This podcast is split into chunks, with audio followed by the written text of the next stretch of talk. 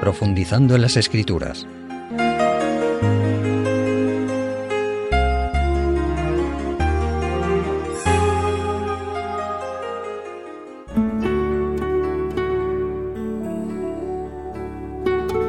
Amigos radioyentes, hemos hablado en anteriores temas del creyente como un administrador de los bienes materiales que Dios le da y nos permite conseguir, y también del tiempo y la vida que es el don más maravilloso que el Creador dio al hombre. Y hoy hablaremos de cómo administrar nuestros dones y talentos. Recordemos como introducción aquella frase de Jesús que definió toda su vida, porque el Hijo del Hombre no vino para ser servido, sino para servir.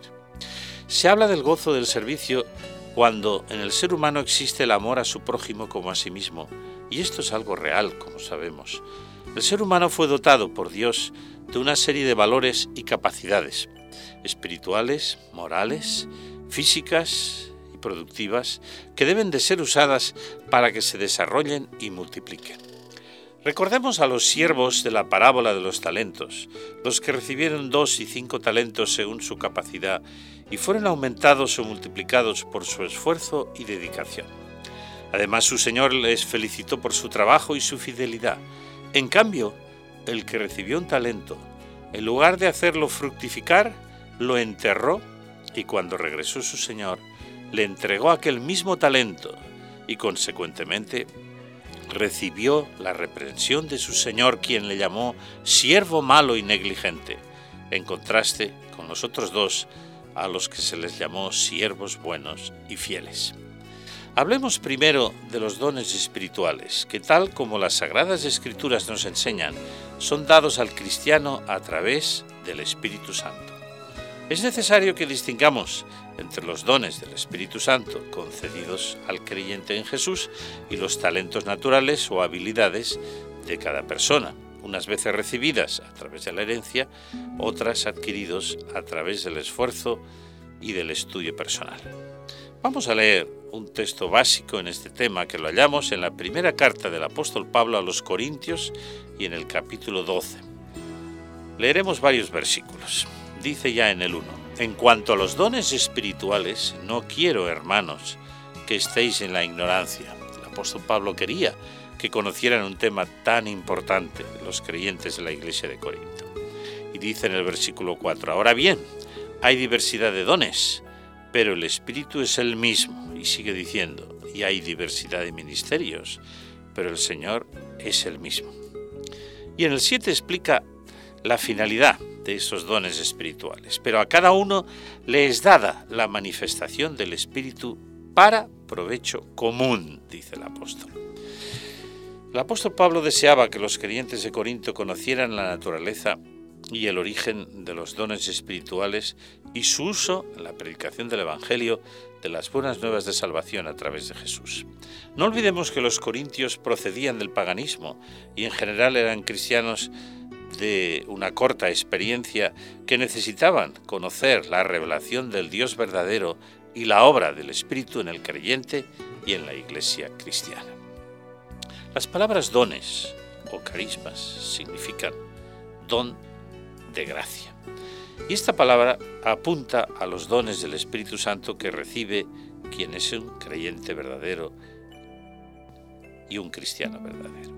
El apóstol Pablo deseaba que comprendieran el objetivo final de estos dones espirituales, que no eran dados para el orgullo personal, sino para el servicio, para el crecimiento de la Iglesia, para la predicación del mensaje de salvación a través de Jesús.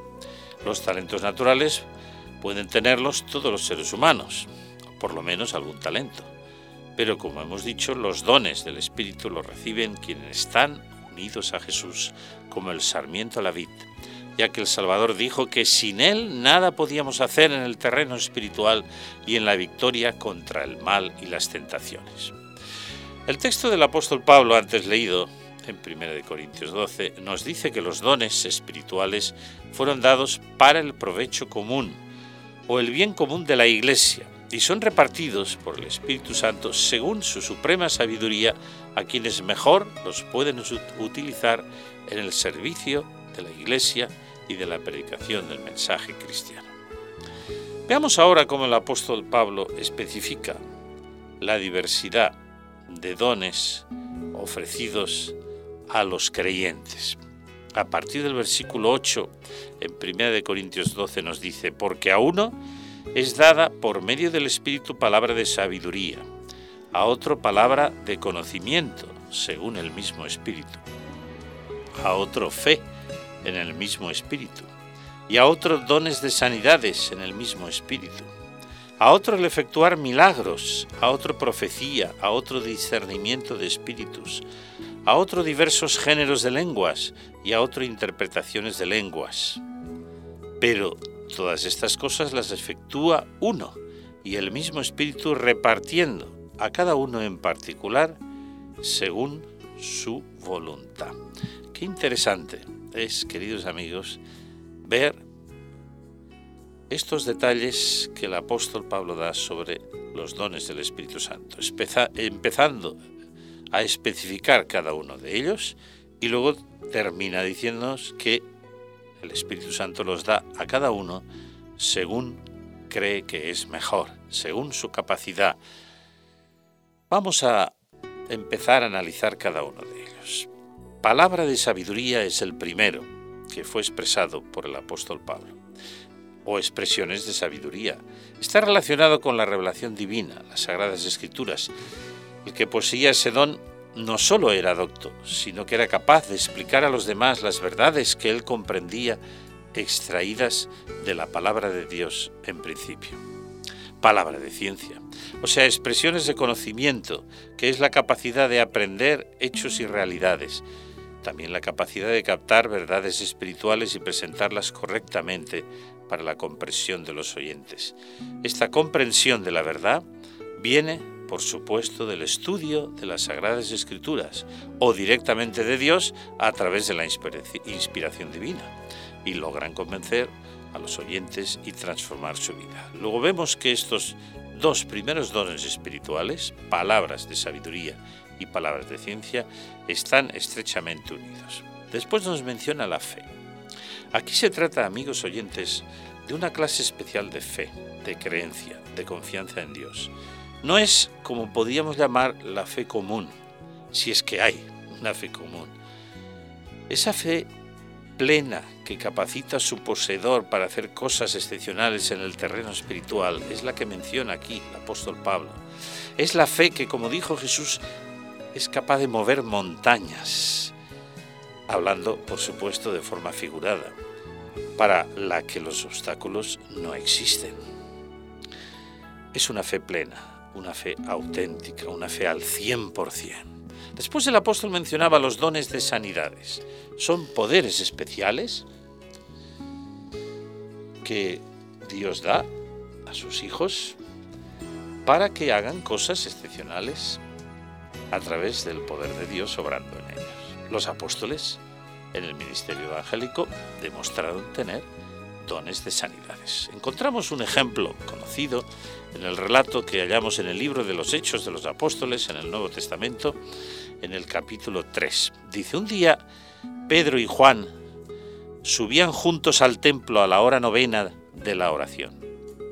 Y era traído un hombre cojo de nacimiento, a quien ponían cada día a la puerta del templo, que se llamaba la Hermosa, para que pidiese limosna a los que entraban en el templo. Este, cuando vio a Pedro y Juan que iban a entrar en el templo, le rogaba que le diesen limosna. Pedro con Juan, fijando en él los ojos, le dijo, Míranos. Entonces él les estuvo atento, aguardando a recibir de ellos algo. Mas Pedro dijo, No poseo plata ni oro, pero lo que tengo te doy. En el nombre de Jesucristo de Nazaret, levántate y anda tomándole por la mano derecha, le levantó, y al momento se le consolidaron los pies y los tobillos, y de un salto se puso en pie y comenzó a andar, y entró con ellos en el templo, andando y saltando y alabando a Dios, y todo el pueblo le vio andar y alabar a Dios, y le reconocían que era el que se sentaba a pedir limosna a la puerta del templo la hermosa, y se llenaron de asombro y estupor por lo que había sucedido. Queridos amigos radioyentes, un relato realmente maravilloso. El poder de Dios obró en los apóstoles Pedro y Juan. Primero, dándoles unas palabras oportunas para que aquel hombre que pedía limosna entendiera que ellos iban a ofrecerle algo importante. Él pensó que era pues una moneda, pero Pedro con claridad le dijo, yo no tengo plata ni oro, pero sí que tengo algo, que sin duda no era de él, era el poder de Dios obrando en él. En el nombre de Jesucristo de Nazaret, levántate y anda. Y aquel hombre que no había tenido la capacidad de andar, de repente, como nos dice el texto, dio un salto, se puso en pie, entró con ellos en el templo alabando a Dios y la gente estaba sorprendidísima, estupefacta, asombrada. Pero también, posteriormente, reconocieron el poder de Dios obrando. Y relacionado con este don, mencionaba el apóstol en 1 Corintios 12 hacer milagros. Al igual que los dones de sanidades, era un don especial ejercido bajo la dirección divina. Aquí son milagros en general, que no solo abarca la salud, sino todo tipo de actuaciones que superan la lógica humana. Por ejemplo, en el Antiguo Testamento se nos habla de una batalla del pueblo de Israel. El pueblo de Israel tuvo que defenderse de pueblos enemigos que le atacaban, que para que pudieran dominar a sus enemigos a petición del dirigente Josué sucedió algo impresionante, y es que el día se alargó. ¿Lo habéis escuchado alguna vez? Sí, queridos amigos, esto no es una fantasía, es una realidad. Fue un milagro. Vamos a leer en el libro de Josué capítulo 10, a partir del versículo 12. Entonces Josué habló a Jehová el día en que Jehová entregó al amorreo delante de los hijos de Israel y dijo en presencia de los israelitas, Sol, detente en Gabaón, y tú luna, en el valle de Jalón. Y el sol se detuvo y la luna se paró, hasta que el pueblo se hubo vengado de sus enemigos. Y dice, ¿no está escrito esto en el libro de Jaser? Y el sol se paró en medio del cielo y no se apresuró a ponerse casi un día entero. Y no hubo día como aquel, ni antes ni después de él, habiendo atendido Jehová a la voz de un hombre, porque Jehová peleaba por Israel. Impresionante, ¿verdad? El milagro no lo hizo Josué, el milagro lo hizo Dios. Pero Josué tuvo fe, esa fe especial, esa fe que mueve montañas. Aquí el autor inspirado usó, como vemos, el lenguaje de su tiempo ya que el día no es el resultado de que el sol se mueva, sino de que la Tierra gire sobre su eje. Pero aún hoy se habla de la salida del sol y de la puesta del sol, ¿verdad? El alargamiento excepcional de aquel día, queridos amigos, no solo dio tiempo para que los enemigos de Israel, el entonces pueblo de Dios, fueran destruidos, sino que fue una notable demostración del poder de Dios. Sin duda, aquel hecho impresionante fortaleció la fe de muchos israelitas y quizá también de otros que no eran israelitas. Y seguimos con la lista de 1 de Corintios 12. El apóstol nos habla ahora de la profecía. Don de profecía. Es la facultad de hablar con autoridad de parte de Dios o en su nombre para predecir acontecimientos futuros o declarar la voluntad de Dios en un momento dado. Hay muchos textos en la Biblia que nos pueden ayudar en ese aspecto, pero uno de ellos, muy conocido, lo hallamos en la segunda epístola del apóstol Pedro, en el capítulo 2. Y ahí nos dice algo interesante, segunda de Pedro, capítulo 1. Conociendo primero esto, que ninguna profecía de la Escritura procede de interpretación privada, versículos 20 y 21, porque nunca la profecía fue traída por voluntad humana, sino que los santos hombres de Dios hablaron siendo inspirados por el Espíritu Santo. Sí, amigos radioyentes, la profecía es el medio elegido por Dios para comunicarse con el hombre. Y la Biblia ha llegado a nosotros por medio de este don, tal como hemos leído. Las escrituras testifican de Jesús y el don de profecía es denominado en el Apocalipsis, el último libro de la Biblia, el testimonio de Jesús. Este don se manifiesta a través de visiones y sueños o revelaciones especiales de Dios al hombre.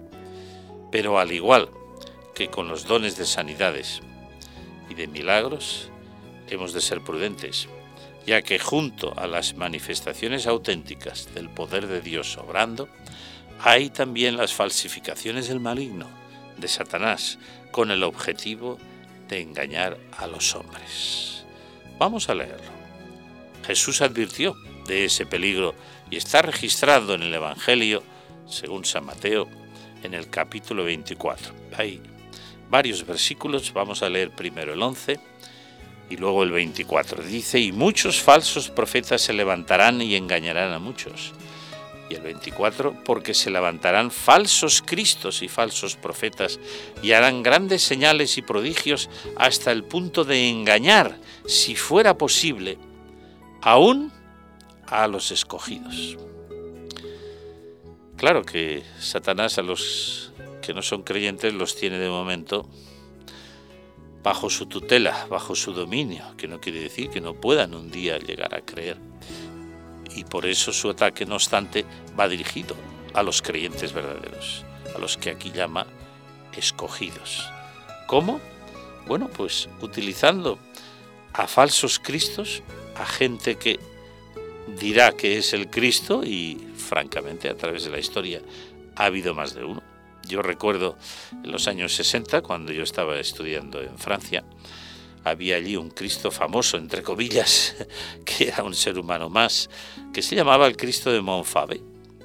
Y recuerdo que sucedió algo interesante que yo conocí.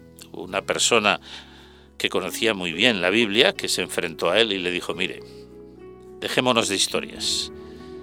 Yo creeré que usted es Cristo cuando usted me demuestre que ha nacido del Espíritu Santo sin intervención de un varón. Cuando usted haga todas las cosas que Jesucristo hizo, multiplique los panes y los peces, resucite muertos, sane enfermos, y finalmente cuando usted muera, si resucita al tercer día y asciende a los cielos, me quitaré el sombrero y diré, sí, es Cristo. ¿Qué quería decir? Que Cristo no hubo más que uno falsos cristos y falsos profetas. Pero el texto decía que harían grandes señales y prodigios con el fin de engañar a los elegidos. Hay otro texto también que muchos conocen, que se halla en la segunda carta del apóstol Pablo a los creyentes de la iglesia de Tesalónica, segunda de Tesalonicenses, capítulo 2, y versículos del 8 al 10.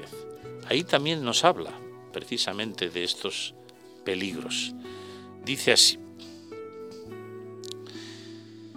y entonces será revelado aquel inicuo, a quien el Señor matará con el espíritu de su boca, y lo reducirá a la impotencia con la manifestación de su vida. Inicuo, cuyo advenimiento es por la actuación de Satanás, con todo poder y señales y prodigios mentirosos, y con todo engaño de iniquidad para los que se pierden por cuanto no recibieron el amor de la verdad para ser salvos. Aquí, queridos amigos, cita una frase clave. Milagros mentirosos, milagros aparentes, milagros falsos. Por eso, uno de los dones que menciona el apóstol Pablo y que hemos leído en 1 Corintios 12 era discernimiento de espíritus, que es la capacidad de distinguir entre la verdad y el error, entre el poder de Dios y el poder de Satanás, y así reconocer las falsificaciones. Cristo, como hemos leído, advirtió del peligro existente capaz de engañar, incluso a los creyentes sinceros. Por eso es necesario, como nos dice un texto bíblico, saber en quién hemos creído. Yo sé en quién he creído. Y tener la certeza del apóstol Pablo cuando dijo en Romanos 8, 38 y 39, que es donde está registrado, Estoy persuadido de que ni la muerte ni la vida, ni ángeles ni principados, ni potestades, ni lo presente ni lo porvenir, ni lo alto, ni lo profundo, ni ninguna otra cosa creada, nos podrá apartar del amor de Dios que es en Cristo Jesús, Señor nuestro. Este don, amigos radioyentes, fue necesario en el tiempo apostólico y sigue siendo necesario hoy, cuando siguen habiendo como todos sabemos, falsos cristos, falsos profetas y milagros falsos. Conocí un caso de una creyente que aparentemente había sido sanada de una grave enfermedad. Y un día en conversación con un pastor, este le dijo, hermana, ¿está usted segura de que era realmente Dios quien la sanó? ¿O está usted segura de haber sido sanada de verdad? Ella lo quería sinceramente, pero al explicarle al pastor el contexto de su aparente curación, este tuvo dudas serias de que aquello procediera de Dios y entonces le hizo a la señora una proposición realmente importante y muy seria. Le dijo, ¿usted aceptaría que orásemos a Dios, usted y yo, y dijéramos, Señor, si no fuiste tú quien me sanó, sino el poder de Satanás, que me sanó entre comillas. Permite que algo suceda en mi vida, lo que tú creas oportuno. Y si tú crees oportuno que yo vuelva a estar como estaba antes, Señor, yo lo aceptaré. Y aquella creyente lo pensó seriamente y dijo, adelante, vamos a orar porque yo no quiero haber sido sanada, entre comillas, por Satanás. ¿Y sabéis lo que sucedió? Volvió a estar como estaba antes. O sea que era mejor para ella encontrarse en aquella situación anterior que en la posterior. No había sido sanada de verdad. Satanás había obrado un milagro mentiroso. No hay duda de que en ciertos medios religiosos a veces suceden estas cosas. Por eso hemos de estar atentos y hemos de estar preparados para no ser engañados hay un texto que debemos de leer, porque nos advierte de estos peligros y lo hallamos en el Evangelio de Juan, en el capítulo 8 y en los versículos 44 y 45, y se refiere directamente al autor del engaño, al padre mentira, que ya sabemos quién es. Son palabras que Jesús dirigió a los judíos de su tiempo, pero son para nosotros también. Dice así, vosotros sois de vuestro padre el diablo, les dijo Jesús a sus contemporáneos y a los dirigentes religiosos de entonces, y queréis hacer los deseos de vuestro Padre. Él ha sido homicida desde el principio y no se mantuvo en la verdad, pues no hay verdad en él. Cuando habla mentira, de lo suyo habla, porque es mentiroso y padre de mentira. Y a mí, porque digo la verdad, no me creéis. Qué curioso, ¿verdad? ¿Quién es el padre de mentira? ¿Quién está detrás de los engaños? ¿Quién está detrás de los falsos milagros? Vamos a detenernos un poco, porque el tema es denso. Vamos a escuchar un poco de música y luego seguiremos.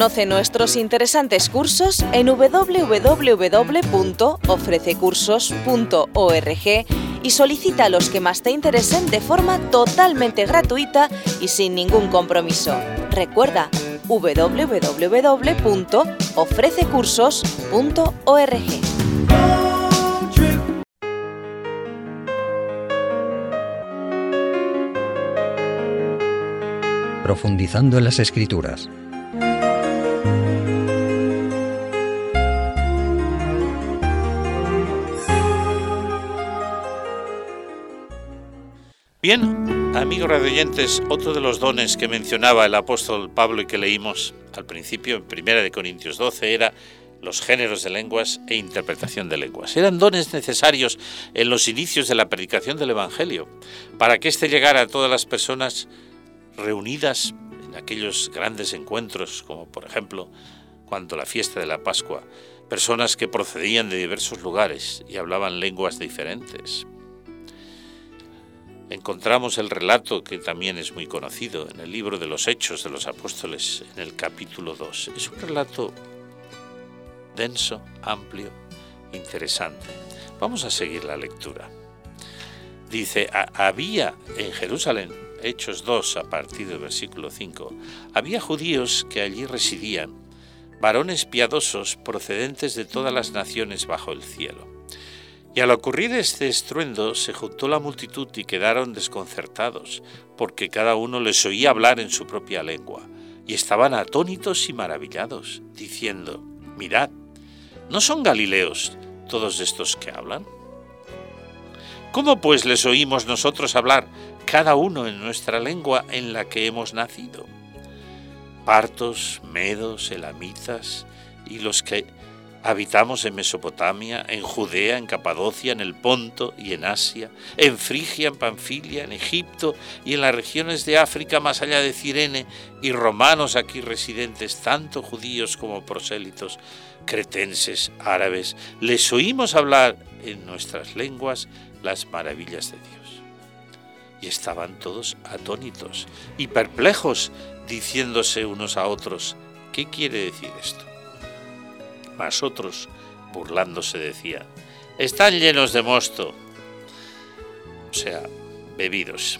Entonces Pedro, poniéndose en pie con los once, alzó la voz y se expresó así diciendo, varones judíos y todos los que habitáis en Jerusalén, esto sea notorio y prestad atención a mis palabras, porque estos no están ebrios, como vosotros suponéis, puesto que es la hora tercera del día sino que esto es lo dicho por medio del profeta Joel. Y sucederá en los últimos días, dice Dios, que derramaré mi espíritu sobre toda carne, y vuestros hijos y vuestras hijas profetizarán, vuestros jóvenes verán visiones, y vuestros ancianos soñarán sueños, y hasta sobre mis siervos y sobre mis siervas en aquellos días derramaré de mi espíritu, y profetizarán, y daré prodigios arriba en el cielo, y señales abajo en la tierra, sangre y vapor de humo. Qué interesante, ¿verdad? El sol se convertirá en tinieblas y la luna en sangre antes que venga el día del Señor grande y manifiesto. Aquí el apóstol Pedro explicó algo que estaba siendo mal interpretado.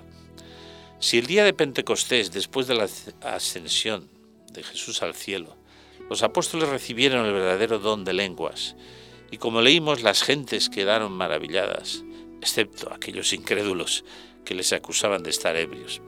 Pero, como hemos leído, el apóstol Pedro interviene con autoridad y claridad, y a la luz de la profecía del Antiguo Testamento, la profecía de Joel, explica lo que ha sucedido.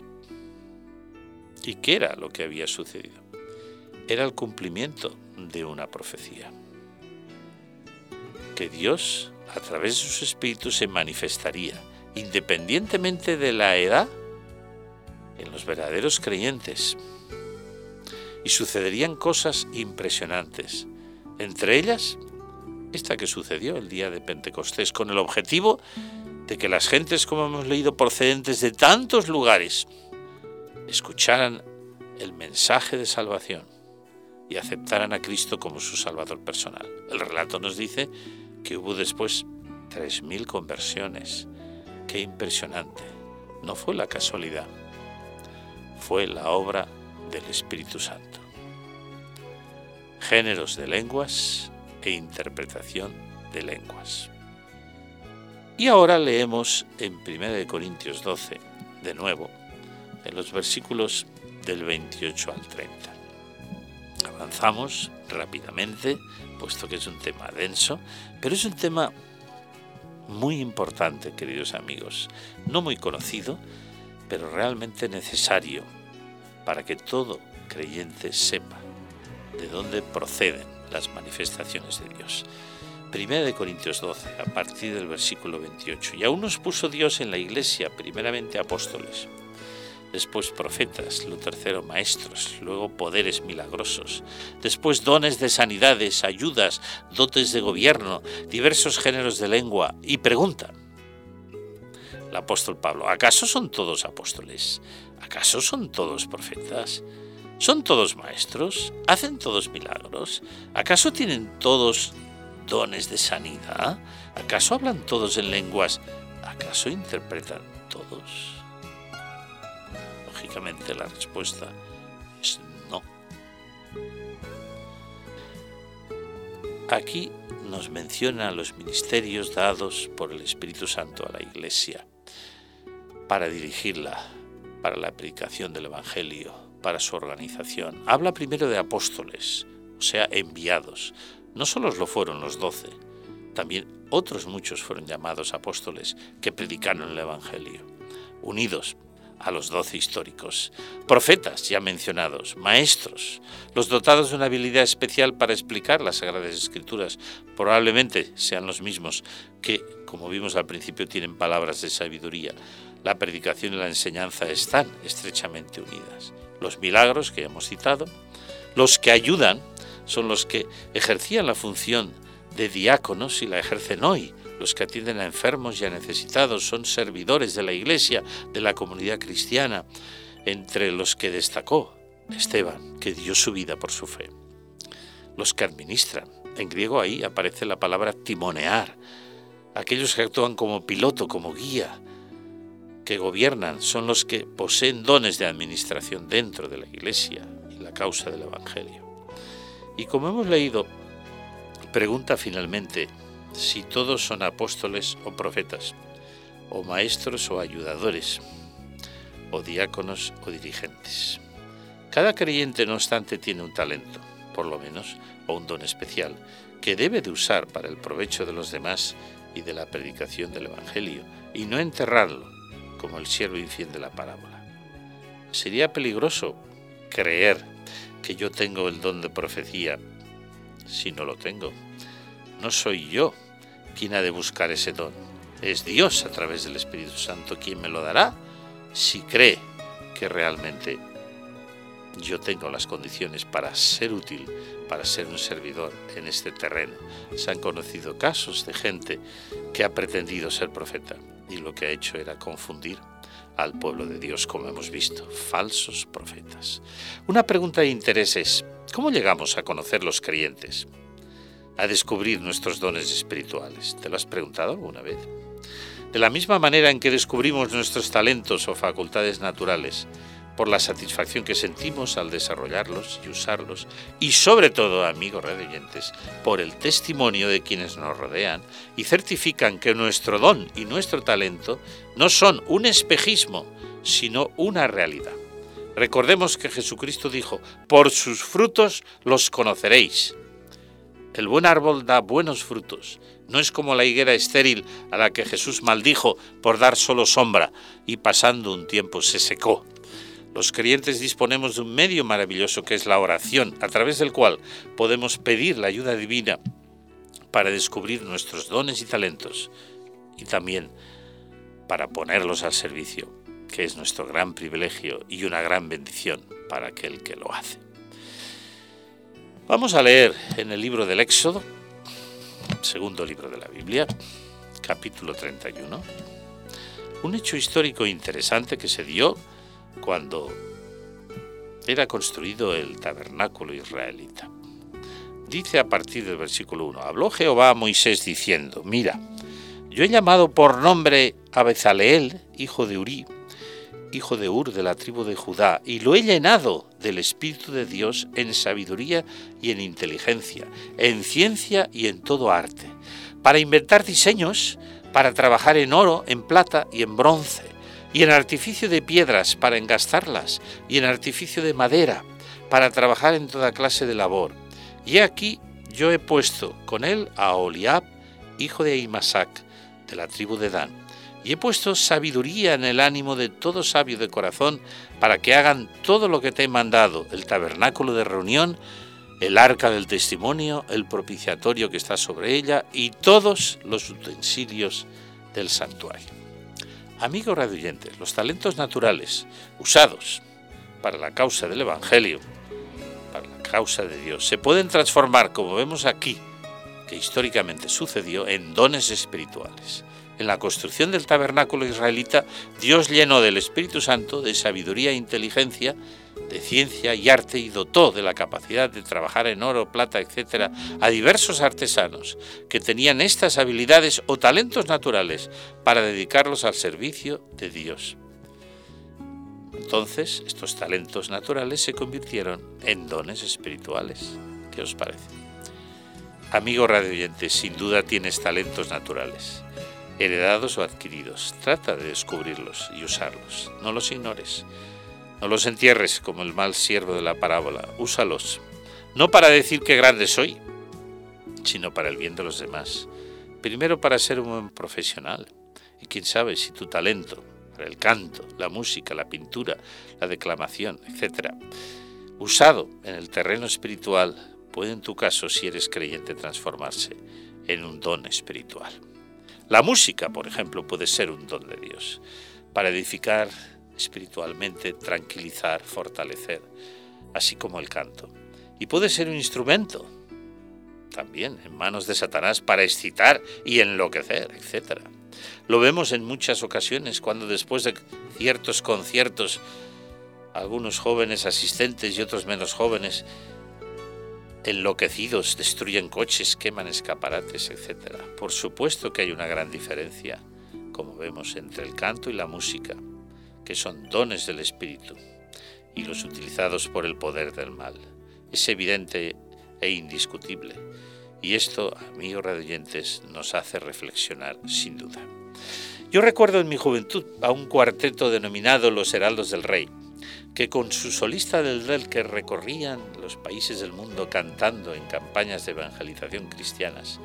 Sus cantos eran edificantes, contenían un mensaje cristiano bíblico profundo, animador, fortalecedor. La misión que realizaron aquellos hijos y aquella hija de Dios a través de décadas es para mí inolvidable. Aún llevo en mi coche algunos de sus cantos, me deleita oírlos.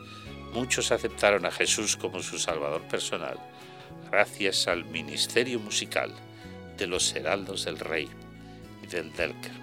Aquellos talentos, heredados o adquiridos, se transformaron en dones espirituales.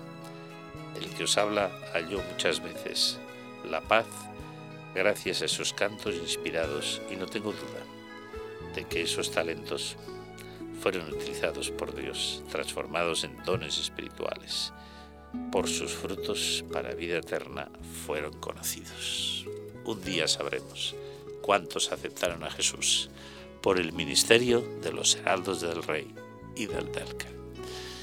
Todos conocemos la valiosa enseñanza de Jesús conocida como la parábola del buen samaritano, que según se cree fue un hecho histórico que mucha gente del tiempo de Jesús conocía, donde el buen samaritano olvidándose de los peligros que le acechaban, y de la ocupación o trabajo que debía de realizar, lo arriesgó todo para auxiliar al herido que los ladrones habían robado y dejado en un estado lamentable. Recordemos cómo el buen samaritano llevó al herido a la posada. Allí pagó para que fuera atendido y dijo además que se comprometía a pagar todo el dinero necesario si la atención del herido así lo requería pero antes, como sabemos, un sacerdote y un levita, de quienes se hubiera esperado una conducta más digna y responsable, pasaron de largo ante la persona que había sido asaltada por los ladrones. reflexionando sobre esta historia narrada por Jesús, podríamos decir lo siguiente. Los ladrones dijeron, lo tuyo es nuestro, por eso te lo robamos, cosa que muchos hacen hoy, donde robar tristemente ha llegado a ser algo tan corriente. El sacerdote y el levita, que pasaron de largo sin socorrer al herido, se dijeron para sí mismos, lo nuestro es nuestro, nuestro tiempo, por eso nos lo quedamos. Pero el buen samaritano dijo, hermano, lo mío es tuyo, por eso vamos a compartirlo. ¿Qué decimos o hacemos nosotros hoy, amigos radioyentes? ¿En qué lugar nos encontramos? De los casos citados. Ojalá estemos en el del buen samaritano, y Dios así lo quiere. Jesús fue, ya terminamos, el gran buen samaritano. Nuestro modelo como creyentes. Él renunció a todo para salvarnos. Renunció a una situación privilegiada, maravillosa, para venir a dar su vida por nosotros. Hay muchos textos en la Biblia que nos hablan de esto, pero he elegido uno que hallamos la carta de Pablo a los filipenses en el capítulo 2, a partir del versículo 5. Dice así, haya pues en vosotros los mismos sentimientos que hubo también en Cristo Jesús, el cual siendo en forma de Dios, no consideró el ser igual a Dios como cosa que aferrarse, sino que se despojó a sí mismo, tomando forma de siervo, hecho semejante a los hombres, y hallado en su porte exterior como hombre, se humilló a sí mismo al hacerse obediente hasta la muerte y muerte de cruz por lo cual también Dios le exaltó hasta lo sumo y le otorgó el nombre que sobre todo nombre, para que en el nombre de Jesús se doble toda rodilla de los que están en los cielos y en la tierra y debajo de la tierra, y toda lengua confiese que Jesucristo es el Señor, para gloria de Dios Padre. Un texto realmente impresionante. Nuestro Salvador renunció a su igualdad con el Padre Celestial y resolvió abandonar esa gloria inherente a esa altísima posición para llevar a cabo el propósito de salvar a la humanidad perdida por el pecado, ya que era necesario, como nos dice un texto, que fuera en todo semejante a los hermanos, a nosotros. No consideró ser igual a Dios como algo a que aferrarse, sino que se vació a sí mismo y asumió, asumió los tributos de un esclavo. No se aferró a una soberanía divina, sino que se dedicó a servir lo que llegó a ser, como alguien dijo, la pasión dominante de su vida. La vida de Cristo fue en su totalidad, como él mismo dijo, un cumplimiento pleno de la voluntad del Padre Celestial. Amigos radiantes, podemos afirmar, a la luz del gran sacrificio de Cristo en aras de la salvación eterna de la raza humana, que cualquier sacrificio nuestro, en comparación con el del Salvador, es insignificante. Nosotros nos preocupamos tanto de nuestra reputación, que nos resulta tan difícil rendir nuestra voluntad a la voluntad divina expresada en la palabra de Dios, ¿verdad?